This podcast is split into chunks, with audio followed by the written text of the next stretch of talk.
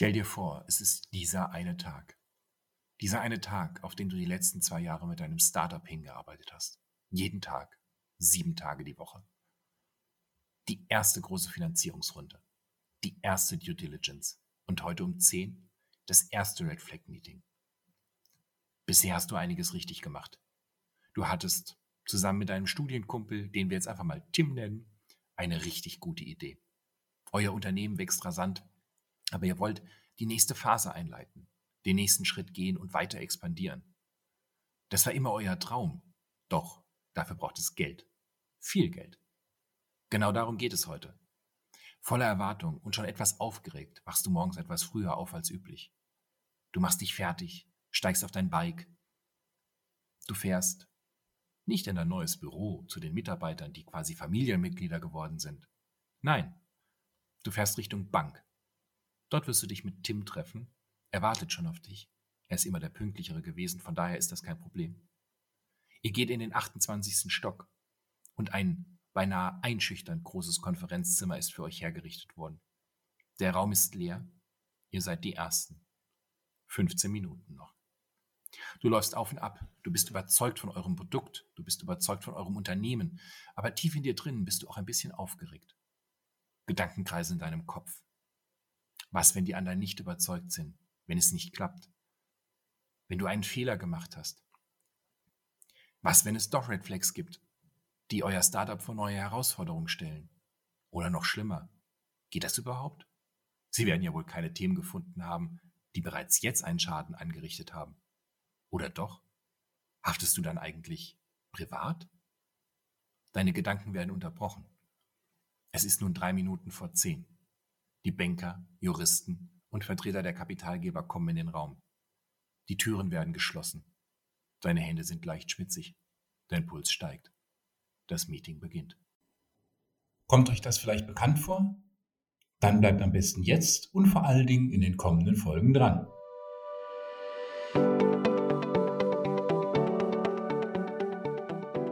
So, und damit wollen wir unseren Podcast auch beginnen. Wir wollen genau solche Themen vermeiden.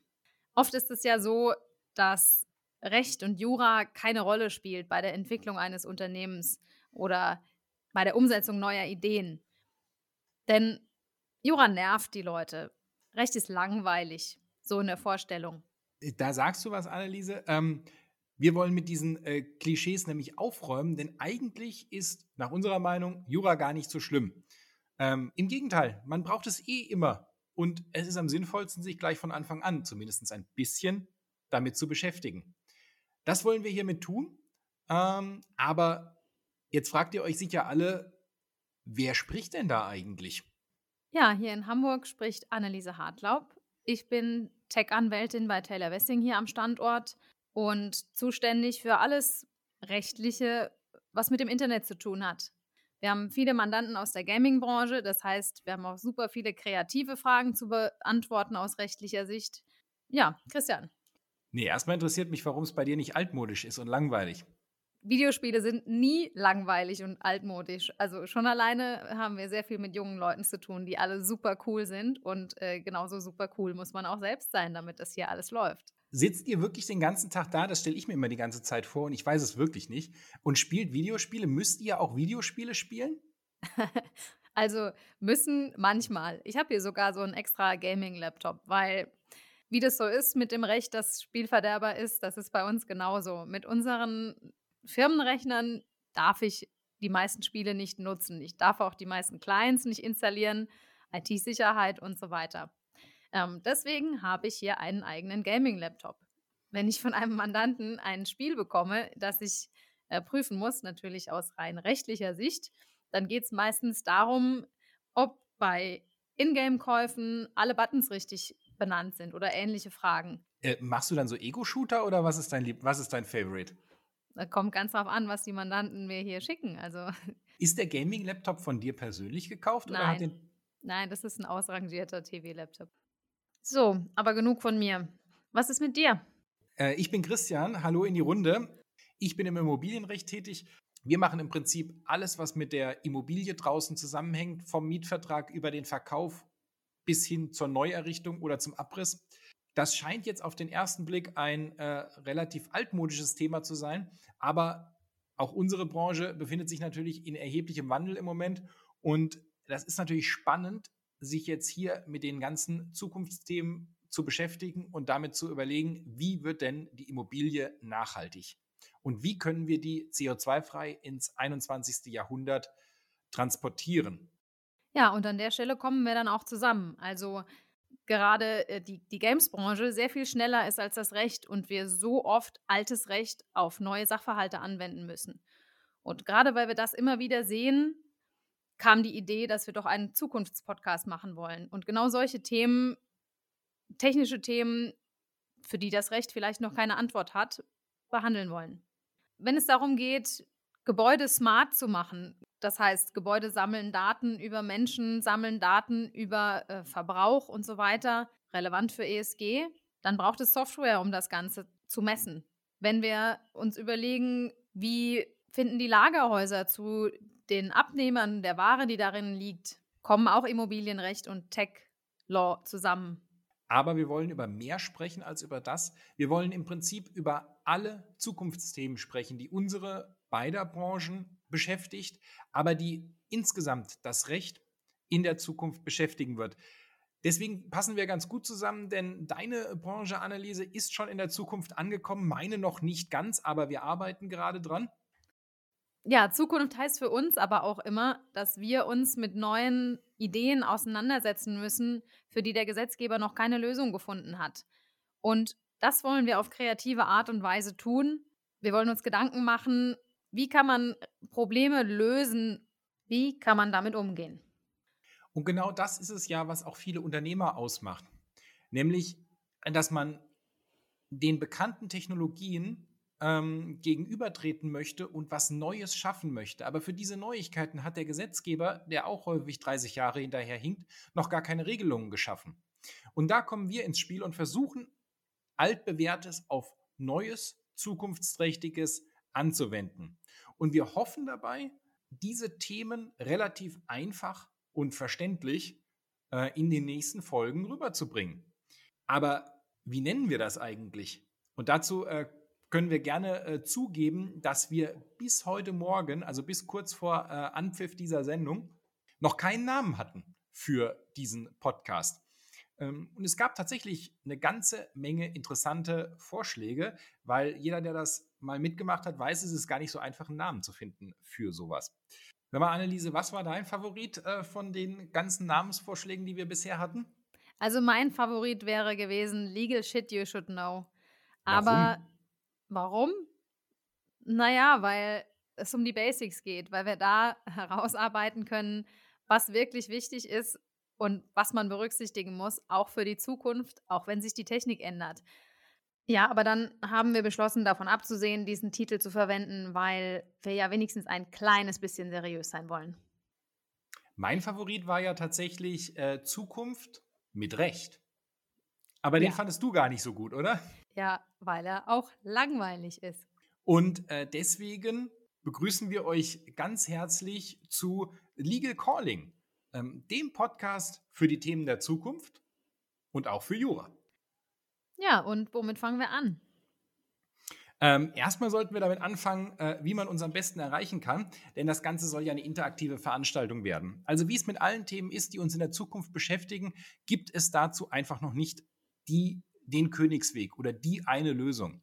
Also wollen wir mit euch gemeinsam eine Lösung erarbeiten, mit euch Ideen austauschen und mit euch auch ähm, Erfahrungen tauschen. Und wie geht das am besten? Äh, natürlich über die sozialen Netzwerke, also über LinkedIn, Twitter und unsere Discord-Gruppe. Wir werden äh, die jeweiligen Links mal in die Show Notes unten reinpacken. Das wollte ich übrigens schon immer mal sagen. Äh, von daher habe ich mich damit ich habe darauf gewartet. Ja. Ich habe darauf gewartet. Und natürlich, ihr könnt uns auch immer gerne ähm, Hörerfragen oder ähnliches, die wir hier in der äh, Sendung besprechen wollen, an äh, legal-calling äh, at taylorwessing.com, Taylor Wessing mit Y, schicken. Wir werden die dann in den nächsten Folgen jeweils besprechen. Ja, Christian, aber ich meinte gar nicht unbedingt, wie fangen wir an von der Reihenfolge her, sondern wie fangen wir an, unsere Rechtsthemen zu bearbeiten. Was wollen wir denn heute besprechen? Ja, wir hatten uns ja schon mal über Last-Mile-Businesses und die Herausforderungen bei Logistikdienstleistungen unterhalten. Und da habe ich aus gegebenem Anlass eine schöne Erfahrung, die ich mit dir teilen möchte. Schieß los. Ich habe heute Morgen festgestellt, dass ich eine Matratze in meinem Büro habe.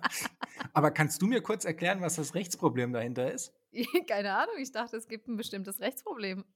Das, das, das, das Rechtsproblem ist tatsächlich, dass äh, der Lieferdienst, ähm, der mir das äh, fristgerecht morgen liefern sollte, wie ich es bestellt hatte, ähm, das falsch geliefert hat. Nämlich heute schon. Und ich jetzt ein bisschen überfordert bin mit dem ganzen äh, Zeugs in meinem Büro, um ehrlich zu sein.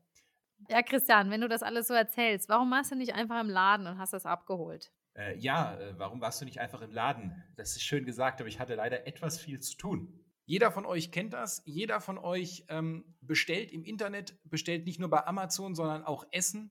Anneliese, wie schaut es bei dir aus? Äh, Picknick, Flink, Gorillas, äh, du bist überall schon Kunde? Ich bin leider überall außerhalb vom Liefergebiet. Es fehlen ganze 500 Meter, äh, dass man mir mein Essen bringen würde. Das heißt, du gehst noch wie 1990 in den Supermarkt und kaufst so etwas? Sozusagen, ja. 500 Meter, sagst du, bist du außerhalb des, äh, des Liefergebietes? Hat man mir gesagt, ja.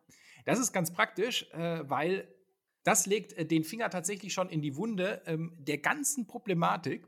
Denn Last Mile bedeutet am Ende nichts anderes als äh, der letzte Kilometer, also die letzte Meile zum Kunden, auch wenn juristisch genau gesehen die Meile nicht gerade ein Kilometer ist. ja, Juristen sind halt so. Aber Anneliese, mit 500 Metern äh, außerhalb des Gebietes bist du quasi schon in einer anderen Galaxie, möchte man sagen. Ja? Warum geht das denn eigentlich nicht, einfach die 500 Meter weiterzufahren? Weil das Lieferversprechen all dieser Dienste lautet, innerhalb von 10 Minuten hast du deinen Krempel. Und 500 Meter weiter bedeutet, dauert vielleicht 13 Minuten. Das Grundproblem dabei ist, dass es wohl noch nicht genügend Lagerhäuser in Hamburg gibt, um wirklich überall in 10 Minuten hinliefern zu können. Insofern muss ich wohl einfach warten, bis es eins gibt, das nah genug an meiner Wohnung ist, um zu mir liefern zu können. Und da sagst du eigentlich schon was ganz Schönes, denn ähm, das verbindet uns unsere Bereiche schon relativ gut. Einerseits brauchst du natürlich, äh, um ein Last-Mile-Business aufzubauen, die Software dafür. Es muss alles äh, organisiert werden, wovon ich, um ehrlich zu sein, überhaupt keine Ahnung habe. Ähm, aber man braucht natürlich auch die Logistikstandorte in der Innenstadt, um relativ schnell Essen oder andere Ware zum Kunden zu transportieren. Die letzte Meile ist deswegen die komplizierteste und auch tatsächlich die teuerste Meile. Sie ist aber auch die interessanteste, weil gerade da die Interaktion zum Kunden stattfindet und natürlich äh, das persönlich, die persönliche Bindung zum Gorilla Rider oder zum Amazon-Liefermann aufgebaut werden kann. Hast du eine Ahnung, Anneliese, was wohl das Schlechteste wäre, was dir passieren kann, wenn du so ein Business hast? Na, wenn du nicht genug Lagerhäuser hast. Dann kannst du nämlich die Anneliese nicht beliefern und die würde bestimmt einen Haufen Kohle da lassen. Genauso schlimm wäre es natürlich auch, wenn ich schon ein Lagerhaus hätte und dann verliere ich das wieder, weil es nicht meins ist und der Vermieter aus irgendeinem Grund das wieder haben will. Geht das?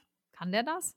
Äh, das könnte der tatsächlich. Ähm, da, da, da, kommen wir tatsächlich zu meinem äh, Bereich. Wir sind nämlich häufig damit beauftragt, genau das zu tun, nämlich die Lagerhäuser von anderen Leuten abzu, luxen, ähm, die rauszuschmeißen und für unseren Mandanten den besten Standort zu garantieren.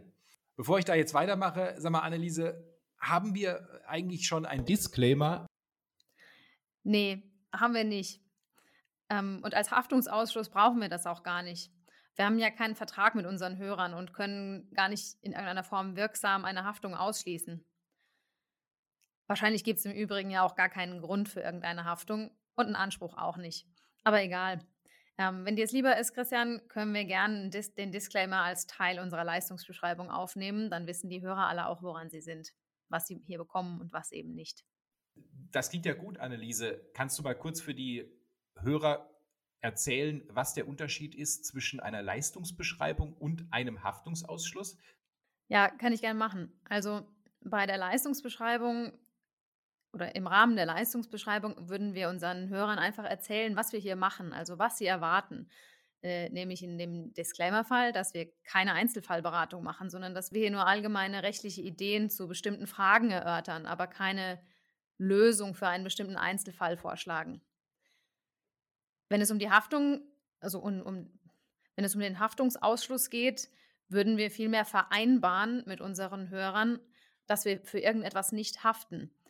Um sowas vereinbaren zu können, müssen wir aber überhaupt eine Vereinbarung mit unseren Hörern schließen.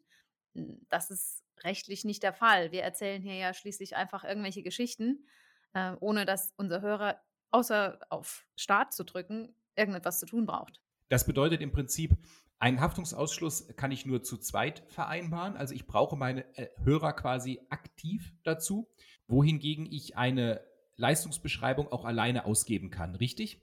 Grob gesagt ja. Also streng genommen ist auch die Leistungsbeschreibung ein Begriff, den man im Vertragsrecht verwendet. Also auch in einem zweiseitigen Vertrag gibt es eine Leistungsbeschreibung. Aber da wir hier ja auch eine gewisse Leistung erbringen, ohne einen Vertrag abzuschließen, können wir natürlich auch beschreiben, was wir in dieser Leistung tun werden. Dann kommt jetzt von mir, weil ich mich damit wohler fühle, unsere Leistungsbeschreibung oder auch Disclaimer einmal eingesprochen. Ja, Disclaimer ist schon okay, Christian. Das ist sowieso kein rechtlicher Begriff. Na dann, Disclaimer ab. Alles, was wir im Legal Calling Podcast sagen, ist keine Rechtsberatung, sondern lediglich der Austausch von Meinungen und Informationen. Es handelt sich um persönliche Einschätzungen und Erfahrungen. Auch wir können uns mit diesen Einschätzungen irren. Sie können zudem niemals die konkrete juristische Beratung im Einzelfall ersetzen. Denn jeder Fall ist ein Einzelfall und müsste als solcher juristisch geprüft und behandelt werden. Dies kann und will der Podcast nicht leisten. Es bestehen daher unvorhersehbare Risiken, solltet ihr ohne eine juristische Prüfung und rein aufgrund der Aussagen in diesem Podcast handeln. Bitte beachtet auch, dass wir in keinem Falle über strafrechtliche Konsequenzen beraten. Wir können daher für die vorgenannten Risiken keine Haftung übernehmen. Solltet ihr eine spezielle rechtliche Beratung inklusive Haftung wünschen, dann sprecht uns einfach direkt an. Wir oder ein Experte bei uns in der Kanzlei untersuchen dann euren Fall. Und nun viel Spaß mit dem Podcast. Ich gucke auf die Uhr und sehe, dass wir schon fast bei 20 Minuten angekommen sind. Denn äh, wir haben ein Ziel, nämlich keine Folge länger als 20 Minuten zu machen. Ähm, das ist sowohl für euch als auch für uns das Beste. Dann langweilt sich niemand. Und deswegen verschieben wir jetzt, äh, würde ich vorschlagen, Annalisa, was hältst du davon, das Thema Last Mile, alle Risiken und alle Chancen, ein Rundumschlag auf die nächste Folge im nächsten Monat. Was sagst du dazu? Klingt gut. Dann für alle, die bis hierher ausgehalten haben, wenn ihr doch noch mehr als 20 Minuten von uns haben wollt oder wenn ihr eine Frage habt, dann könnt ihr uns gerne schreiben. Unsere E-Mail-Adresse ist legal-calling at taylorwessing.com. Auch das verlinken wir uns euch einmal in den Show Notes unten. Und ihr könnt uns da gerne mit Fragen löchern. Wir werden die Fragen in den nächsten Folgen jeweils beantworten. Kommt gerne in unsere Discord-Gruppe, besucht uns gerne auf LinkedIn, löchert uns mit euren Fragen. Wir werden die alle beantworten und freuen uns einfach auf einen gemeinsamen Austausch mit euch zu allem, was in der Zukunft wichtig sein dürfte. Schön, dass ihr zugehört habt. Danke.